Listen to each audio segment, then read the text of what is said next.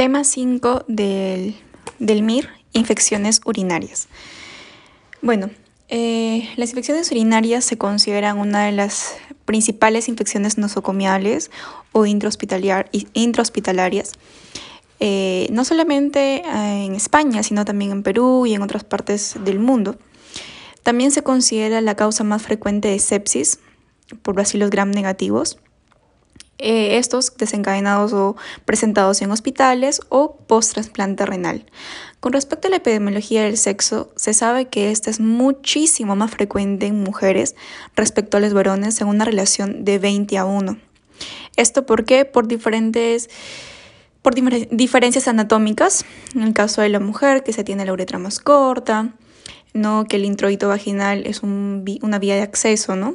Y como sabemos, la vía principal en causante de infección urinaria es la vía ascendente, ¿no? Y en el caso de los varones se ha visto dos picos de incidencia por infecciones urinarias en menores de 3 meses, sobre todo asociado a alteraciones anatómicas, y en mayores de 70 años asociados a hipertrofia benigna prostática, ya que esto se comporta como un ente obstructivo y por lo tanto como un factor de riesgo importante para infecciones urinarias. Con respecto a la etiología, en realidad no hay que complicarse mucho. Eh, la bacteria más conocida por todos, ya sé, ya sé que esto lo sabemos casi todos, es eh, el E. coli, asociado en un 85% de todos los casos.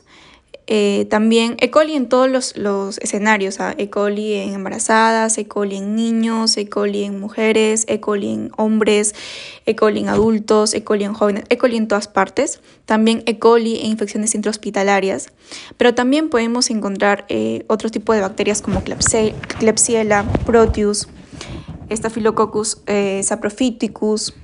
Con respecto a nosocomiales podemos encontrar Pseudomonas, Serratia, ¿ok? Eh, no solamente las bacterias pueden causar infecciones urinarias, también se habla de infecciones urinarias causadas por hongos.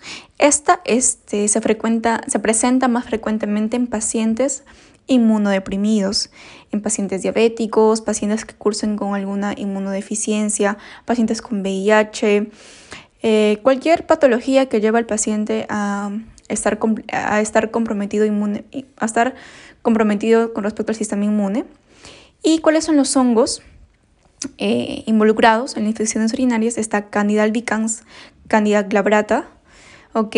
Y si es que no se soluciona a tiempo, si es que no se trata a tiempo, el riñón es el órgano más frecuentemente implicado en cuanto a, enfermedad sistémica se refiere. O sea, por ejemplo, si parte se, mm, transforma en una infección sistémica, el riñón es el órgano más afectado y es potentemente mortal en aquellos pacientes que no reciben un tratamiento oportuno.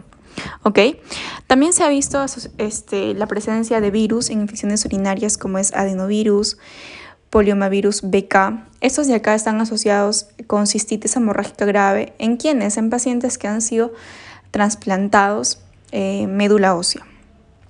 ¿Cuál es la patogenia? ¿Cómo, ¿Cómo, es que el paciente finalmente logra ah, tener la enfermedad o la enfermedad se logra instalar en él? Bueno, todo se da por una pérdida de equilibrio entre los entes, eh, entre los agentes eh, infecciosos y el sistema inmune local del paciente. Al romperse este equilibrio es donde se va a dar primero la inflamación, la infección, la inflamación, ¿no? Signos de inflamación, urgencia urinaria, disuria, piuria, bacteriuria. Y cuando ya el paciente tiene fiebre, es importante reconocer que cuando ya el paciente tiene fiebre con todas estas molestias, este, significa que la infección está localizada en un parénquima, ya sea en parénquima renal o en parénquima prostático en el caso de los varones. Entonces, te va a venir tu paciente, te va a decir, mire doctor, doctora, estoy con esto, eh, voy al baño cada rato, orino, me duele para orinar, disuria, este, orino a cada rato por la quiuria, siento un ardor eh, en el proceso de la emisión, em, me duele la parte baja del vientre, dolor en hipogastrio. Mientras los síntomas estén hasta ahí, podemos pensar nosotros que es una infección urinaria del tracto interior bajo, pero si ya te dice, doctor, tengo fiebre, tengo náuseas, tengo dolor de cabeza, tengo malestar general, ya ahí pensar que la, infección está localizada allí en algún parénquima, ya sea en el riñón o en la próstata. la infección del riñón también se le conoce como infección de vías urinarias altas, ojo. Entonces, ¿cuáles son las vías por las cuales podemos adquirir una infección urinaria? Como ya les mencioné, la más frecuente es la vía ascendente, pero también se puede dar por vía hematógena, que parte de un foco primario y dentro de ellos los factores, las bacterias más involucradas están Staphylococcus aureus, Cándida, Mycobacterium tuberculosis. ¿Ok? ¿Cómo hago el diagnóstico? Bueno, el diagnóstico eh, tenemos que, recoger la muestra justamente de, del líquido que está allí en el trato urinario. ¿Cuál es? La orina. Recojo de la orina. Hay tres métodos por los cuales nosotros podemos recoger la orina y lo voy a mencionar según el orden de mejor muestra, ¿ok? De mayor a menor. Uno, aspiración suprapúbica. Dos, cateterismo uretral. Sobre todo este es mejor usado en mujeres y niños. Y tercero, y menos este y el menos recomendado en sí es el chorro medio, el chorro medio. Pero de estos tres, el más usado porque es más fácil, es más accesible, es el chorro medio, es el más frecuente. Pero es importante mencionar al paciente cómo es que debe tomar la técnica del chorro medio, ¿cierto? se le pide al paciente primero que limpie el introito vaginal, ¿ok? Y cuando orine, que separe los labios menores, los labios mayores, que expulse el primer chorro, recoja el chorro medio y el chorro posterior lo expulse también. Ok, también podemos usar tiras reactivas estas tiras reactivas nos van a identificar el pH de la orina, nos van a identificar si es que hay proteínas en la orina, si es que hay este, bilis o urobilinógeno en la orina, si es que hay glucosa. Ustedes saben que la glucosa en realidad no debería haber en la orina, pero cuando el riñón pasa su capacidad de filtración, que son 180 miligramos por decilitro, eh, eh, es ahí donde aparece orina en, perdón, glucosa en orina o glucosuria, como se llama, ¿no? Si encontramos también nitritos, que esto es una, es una señal indirecta de que hay bacterias, o si encontramos teresa, este, estereasa leucocitaria, que es un indicativo indirecto de que hay presencia de leucocitos. Entonces, estas tiras reactivas nos van a dar toda esa información a través de una tinción que se va a dar según lo que se encuentre o conforme reaccione el líquido urinario. ¿Ok? Obviamente esa tira reactiva, si ustedes no la han visto, se, se compara allí con una muestra de colores y tonos y de acuerdo a eso se ve si es que hay la presencia o ausencia de todos estos, esto que de todos estos este, características que les he mencionado. Otro también es observar a nivel microscópico el sedimento urinario. ¿Qué podemos observar? Bacteriuria, hematuria definida en número de mayor o igual a 3 hematíes por campo, piuria definida en un número mayor o igual a 10 leucocitos por campo. ¿Ok? Ahora hay un concepto que se llama piuria estéril, en donde se encuentra leucocitos, ¿ok? Mayor, mayor o igual a 10 por campo, pero no se encuentra bacterias. O sea, hay leucocitos, pero no hay bacterias. ¿Quiénes o qué patologías nos pueden dar piuria estéril? Y aquí lo voy a mencionar, es importante que lo repasemos, que lo apuntemos en alguna parte porque han preguntado y ustedes acordarán seguramente de la triada de Colombino, que es justamente la tuberculosis este, urogenital, en donde justamente está la piuria estéril, pH ácido, piuria estéril, ¿no? Este es parte de la triada de Colombino. Entonces, aquí obviamente tiene que estar tuberculosis eh, geniturinaria y de hecho este encabeza la lista, pero también no solamente está ese, otros que causan piuria estéril está cistitis intersticial, prostatitis crónica, uretritis, nefropatía por AINES, ojo, nefropatía túbulo intersticial aguda y crónica también. Ahora, todo lo que hemos mencionado nos pueden ayudar con el diagnóstico. Pregunta, ¿cuál es el examen que nos va a dar el diagnóstico definitivo de una infección urinaria? Respuesta, urocultivo cuantitativo más antibiograma. Ojo, es importante esto porque por lo menos en el tiempo de internado que yo estuve en mi hospital, uno de los dos hospitales en los que estuve antes y después de la pandemia, pocos solían solicitar antibiograma, a pesar que el laboratorio contaba con antibiograma. Entonces, este, lamentablemente en Perú estamos acostumbrados de pedir un examen completo de orina. Eh, por ahí urocultivo, si es que nos queremos pasar un poquito más, pero pocos, pocos, pocos en realidad piden antibiograma y en realidad la mayoría se topa, se, la mayoría maneja las infecciones urinarias de manera empírica. ¿ok? Entonces no se les, se les solicita antibiograma. Y me ha pasado, me ha tocado ver que muchos pacientes, o sea, vienen, sale un examen de orina patológico, se le da tratamiento según el cuadro de complicación, pero el paciente a las dos semanas regresa. Regresa con la misma sintomatología. Entonces le, da, le cambian de esquema, otra vez un esquema empírico, sin antibiograma. Y el paciente regresa. Y ahí recién dice, ok, vamos a hacerle un antibiograma. Entonces, no debería ser así en realidad. La indicación en sí es, pido mi cultivo cuantitativo más antibiograma. ¿Ok? Y es cierto. Eh, le digo a mi paciente, señora, primero va a dejar su muestra para el cultivo y el antibiograma. Después inicia antibiótico de manera empírica. Cuando salen los resultados de antibiograma, depende de lo que salga, si es necesario, rotamos el antibiótico o si es que el patógeno es sensible al antibiótico que estamos usando, continuamos el tratamiento. Pero así debería ser el manejo, pero en realidad no es así. Entonces el diagnóstico definitivo es urocultivo, cuantitativo más antibiograma. Repito, esta es la indicación que debería hacer a todos los pacientes que cursen con infección urinaria. ¿Ok? Excepto en quién.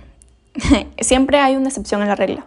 Excepto en, en el caso de que sea un cuadro por primera vez de cistitis no complicada en mujeres premenopáusicas. O sea, te una mujer joven, menor a 35 años, este, nunca antes le había dado un cuadro similar y dice, doctora, doctor, doctora, es la primera vez que tengo estas molestias, nunca me ha pasado antes.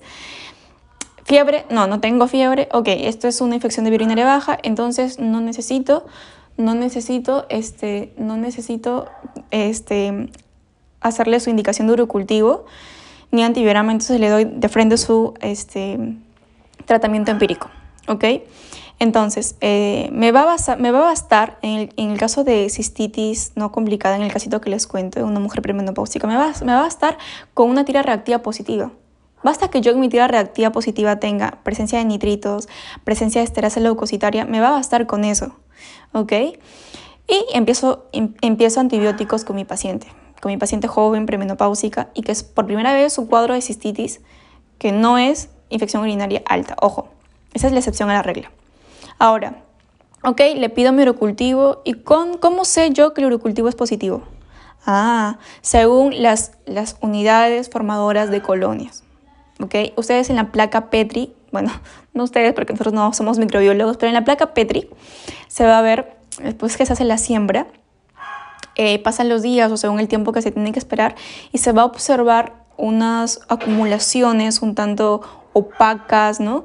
De acuerdo también al patógeno y son las unidades formadoras, son colonias de bacterias. Entonces, de acuerdo a cuántos números de colonias hay ¿no? y cuántas bacterias yo allí encuentre, eh, vamos a ver si el resultado es positivo o negativo. Entonces, vamos a decir que, el examen es positivo por infección de vías urinarias cuando la unidad formadora de colonias sea igual, perdón, sea mayor a 10 a las 5 unidades formadoras de colonia por mililitro. Mayor de 10 a las 5. Esto indica alta probabilidad de infección y por lo tanto es positivo.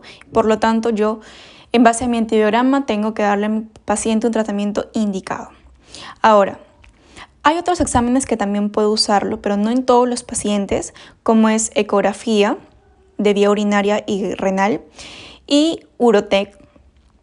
¿Y esto para qué? para descartar alteraciones anatómicas, para descartar presencia de litiasis o presencia de tumores. Obviamente que todo esto es compatible con la clínica. No voy a hacer gastar a mi paciente por gusto, no lo voy a mandar a una tomografía por gusto. Entonces yo tengo que tener criterio para pedir mis exámenes.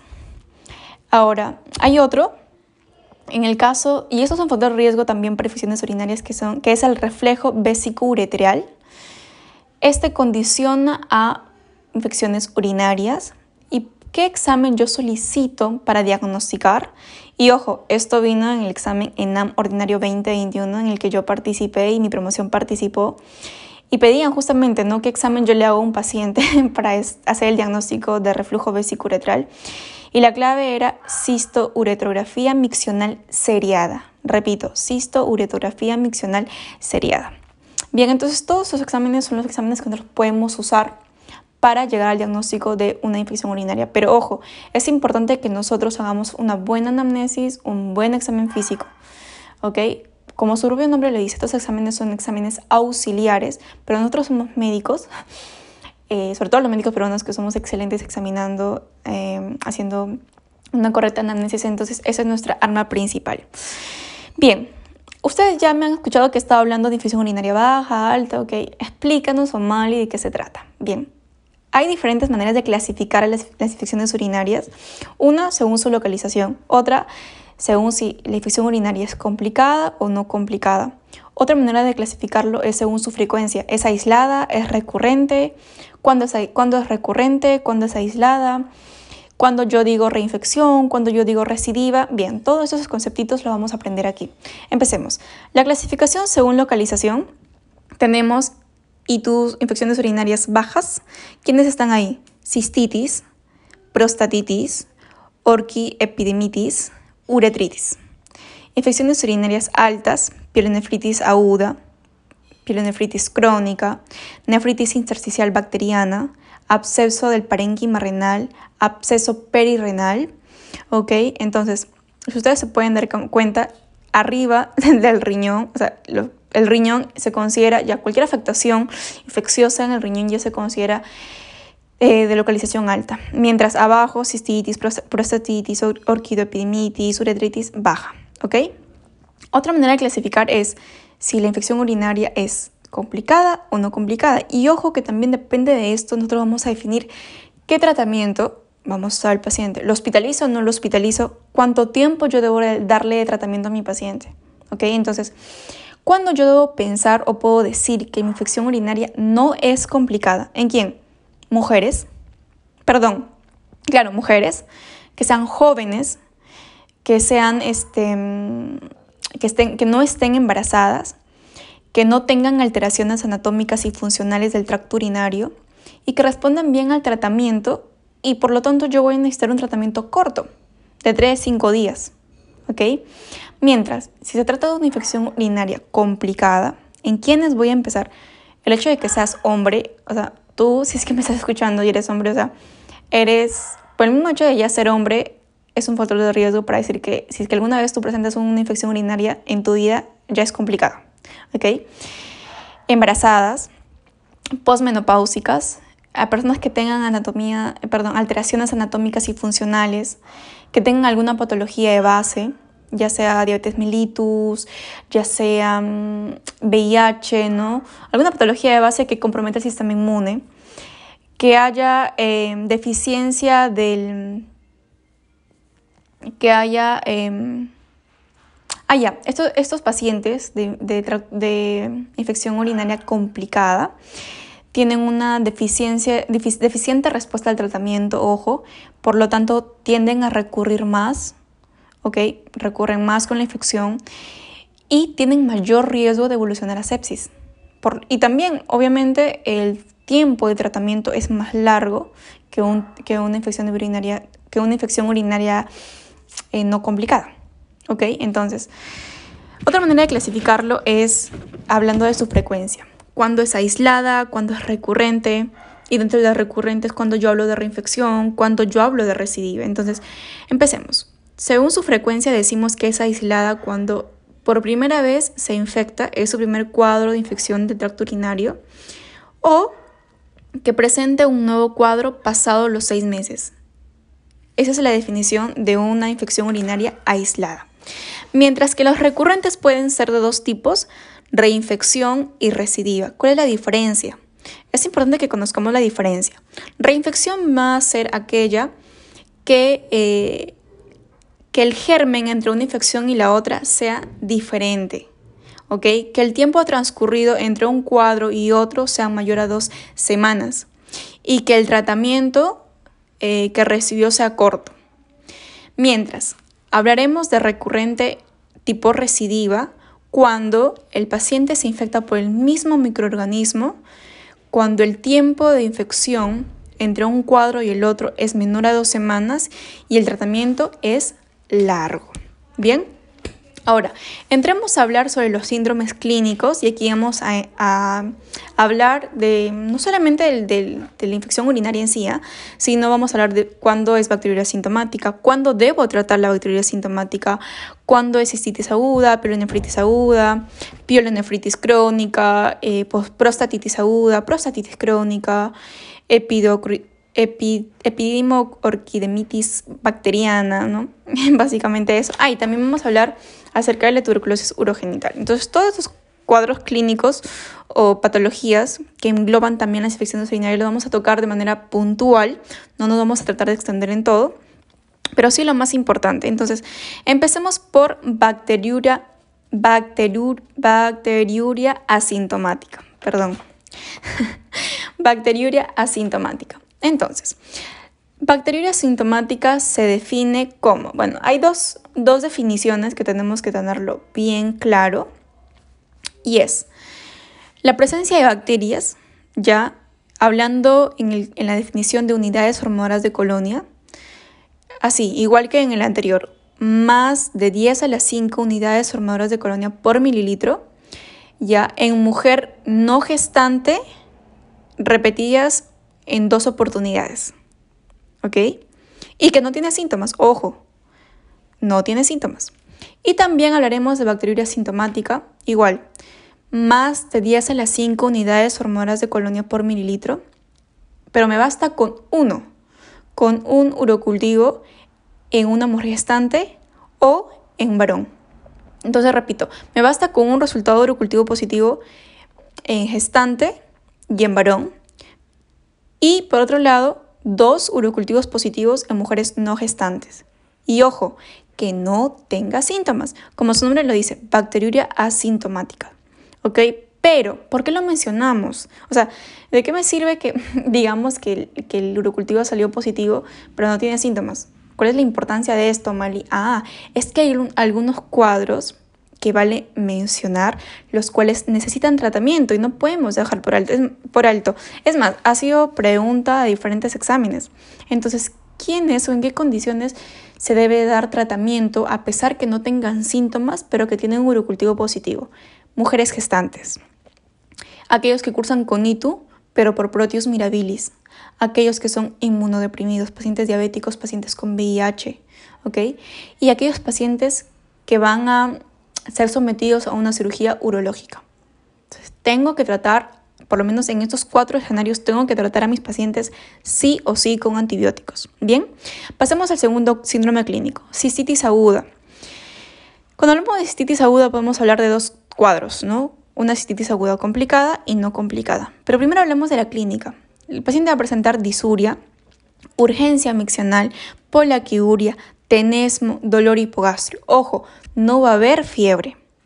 Pero entonces, ¿cómo vamos a definir una cistitis aguda complicada y no complicada? ¿O cuál va a ser el manejo? Bien, cuando hablamos de una cistitis aguda no complicada, vamos, nos va a bastar con una tira reactiva en donde nitritos estén positivos y esterasa leucocitaria estén positivos. ¿Ok? El tratamiento es empírico por uno o tres días según el antibiótico que usemos y no requiere urocultivo control.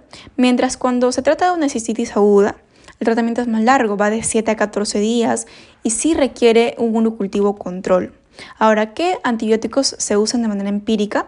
Bueno, se usa nitrofurantoína, clotrimoxazol, se puede usar amoxicilina ácido clavulánico, cefalosporinas de segunda generación como cefotaxima, también fosfomicina en dosis única, ¿ok?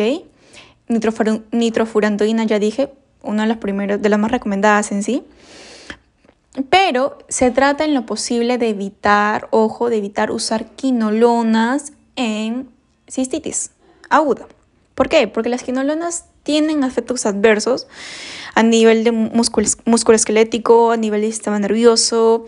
Eh, sus efectos adversos además tienen una duración prolongada, no se revierten fácilmente y algunos pueden ser irreversibles. Entonces, ojo y cuidado con las quinolonas. Hablemos ahora de la pilonefritis aguda. De manera concreta, la pilonefritis aguda es una infección del parénquima renal, o sea, no hay más. La infección llegó hasta el riñón, llegó hasta el tejido funcional del riñón. Acuérdense que cada órgano tiene su tejido parenquimal y su tejido estromal. El tejido parenquimal es aquel encargado de hacer la chamba, la función mientras que el tejido estromal es aquel tejido que se encarga de, dar sostén al órgano. Entonces, una vez que la infección haya llegado al tejido parenquimal, el tejido que hace la chamba, este, en este caso el riñón se llama pielonefritis aguda. Factores de riesgo para que el paciente pueda progresar a una pielonefritis aguda. 1. Litiasis. Presencia de cálculos es importante. Por eso siempre es importante hacer un buen examen físico, una buena análisis para preguntar, incluso antecedentes, ¿no? Eh, otro factor de riesgo, reflejo vesicuretral. Tumores uroepiteliales, riñón en herradura, riñón en esponja, enfermedad poliquística del adulto. Ojo, poliquística, porque los quistes simples no aumentan el riesgo de pielonefritis. ¿Ok? No aumentan el riesgo de pielonefritis. Clínica, fiebre, definitivamente, malestar general, porque como yo les mencioné, esto ya es más de otro nivel. Fiebre, malestar general, escalofríos, el paciente va a tener dolor lumbar, lumbar unilateral, puño percusión positivo del, del dolor, del, perdón, del lado donde tiene el dolor va a ser positivo. Leucocitosis con desviación en la izquierda, va a haber hematuria, piuria, y se van a observar cilindros leucocitarios. O sea, todo esto forma parte de la clínica de pielonefritis aguda. Ahora, el tratamiento va a depender si el cuadro es complicado o no complicado y ya lo habíamos definido cuando es complicado y no complicado. En el caso de no complicado, el tratamiento podemos hacerlo a través de ceftriaxona, eh, quinolonas o aminoglucósidos, por ejemplo gentamicina asociado siempre a ampicilina por cuánto tiempo, de 10 a 14 días. Y ojo, es conveniente realizar un control eh, a las 48 a 72 horas una vez iniciado el tratamiento para ver si es que hay respuesta. En el caso de las, de las pielonefritis agudas complicadas, tenemos que hospitalizar al paciente. No podemos darle un manejo ambulatorio. Ingresamos, lo hospitalizamos. El tratamiento tiene que ser endovenoso con cefotaxima más aminoglucósidos asociados. O podemos hacerlo a través de monoterapia, como que con inipenem, meropenem o pipetazo, el famoso la peracilina tazobactam. El tratamiento por cuántos días? Por 14 a 21 días. Y ojo, pasado las 72 horas de tratamiento, de iniciar el tratamiento, si mi paciente no mejora, no hay respuesta, la fiebre no baja, el paciente sigue con la misma clínica, está indicado obligatoriamente realizar al paciente una tomografía o una ecografía para ver eh, qué otra causa puede haber, ¿no? el por qué el paciente no responde al tratamiento. Quizás esté cursando con cálculos, quizás esté peor, si es que es con cálculos coraliformes, ¿no? Por proteus, ¿no? Entonces, eso. Bien, ahora sí pasemos al cuarto síndrome clínico, que es la pilonefritis santo granulomatosa. ¿ok? Esta es una inflamación grave de curso crónico y se, caracteriza por la presencia de una masa destructiva que invade el parénquima. Entonces, al invadir el parénquima, poco a poco, de manera progresiva, el riñón se torna no funcionante. ¿Ok? Eh, la etiología en realidad no se sabe con exactitud, pero se cree que se, se forma o se da posterior a infecciones repetitivas, repetitivas o, mm, síndromes obstructivos a largo plazo o infecciones por proteus, E. coli, pseudomonas. Y esto, si es que no se lleva a un buen control, puede llevar a que termine una pielonefritis santo granulomatosa. ¿Ok? Clínica, anorexia, pérdida de peso, hipersensibilidad en el flanco comprometido, masa palpable, el paciente puede causar con hipertensión, fiebre, escalofríos, dolor lumbar, ¿ok? Se va, a ver a nivel microscópico, por eso lleva el nombre, santo granulomatoso. A nivel microscópico se van a ver macrófagos repletos de lípidos. Estos se llaman macrófagos espumosos. ¿Ok? Se va a observar necrosis y se va a ver infiltrado de leucocitos más células plasmáticas. ¿ok? Y el tratamiento, como no va a haber solución en este riñón, el tratamiento va a ser extirpar el riñón porque esta masa lamentablemente es un poco Em, destructiva y puede invadir órganos aledaños. Bien, ahora hablemos de pielonefritis crónica. De manera puntual nada más. Eh, bueno, la pielonefritis crónica eh, se da o es el resultado de cuadros repetidos de pielonefritis aguda. Y el factor de riesgo más importante asociado es el reflejo vesicuretral porque al haber reflejo vesicuretral va a haber cuadros repetidos de pielonefritis aguda y esos cuadros repetidos de pielonefritis va a llevar a un cuadro de pielonefritis crónica. El absceso renal es otro cuadro Este se cree, el agente mayor asociado es Staphylococcus aureus. El absceso renal se suele presentar con mayor frecuencia a nivel cortical y como todo absceso hace obediencia a la regla de oro. Todo absceso se drena, entonces también drenamos con drenación percutánea más antibióticos vía endovenosa. Ahora entremos más abajito, prostatitis crónica, perdón, prostatitis aguda primero. El factor asociado, la bacteria más asociada es E. coli. Clínicamente el paciente se va a presentar con un dolor perianal, dolor lumbar bajo bilateral ojo, fiebre, disuria y dolor al eyacular. Eh, nosotros le vamos a hacer un tacto rectal y ¿qué vamos a encontrar? Vamos a encontrar una próstata caliente, dolorosa la palpación, congestiva y ojo, está contraindicado hacer masaje prostático, está contraindicado hacer alguna instrumentación uretral. El tratamiento es eh, antibióticos por un mes y si no responde está indicado realizar una ecografía o una tomografía para descartar qué cosa, absceso, absceso prostático, en donde en el caso de encontremos absceso hace, hace obediencia a la regla de oro, todo absceso se drena y antibióticos. La prostatitis crónica tenemos de dos tipos, prostatitis crónica bacteriana y abacteriana. La bacteriana en realidad va a ser eh, de fácil diagnóstico, es el famoso test de Stamey. ¿En qué consiste este test? Bueno, consiste en masajear la próstata, ok, masajeamos la próstata y obtenemos la muestra de líquido tras el masaje. Y va a ser positivo cuando se encuentre mayor o igual a 10 leucocitos por campo y se van a observar también macrófagos con cuerpos ovales grasos. El tratamiento va a ser por lo menos mínimo dos meses con antibióticos. Luego está la prostatitis crónica abacteriana. Es curioso, pero también se usa antibióticos de manera empírica como es doxiciclina y eritromicina. Y hay otro concepto que es la prostadodinia. Esto, eh, el paciente tiene toda la clínica, ¿no? Como una prostatitis, pero al momento de hacer el test de Stamey, eh, solamente se va a encontrar menos de 10 leucocitos por campo, o sea, no cumple el criterio de decir que hay infección a nivel prostático, ¿no? Entonces, en esos casos, que es raro, en realidad se usa alfa bloqueadores, se usa relajantes musculares y se ha demostrado que, van con buena respuesta. Luego está epididimo orquidemitis, ¿ok? Esta de acá se considera en realidad, de acuerdo a la edad, si es menor a 35 años, se considera una enfermedad de transmisión sexual, ¿ok? Eh, causada principalmente por clamidia y Neisseria gonorrea. Em, el tratamiento es ceftriaxona intramuscular dosis única, 250 miligramos, más abstinencia sexual, seguida de 10 días de doxiciclina por vía oral.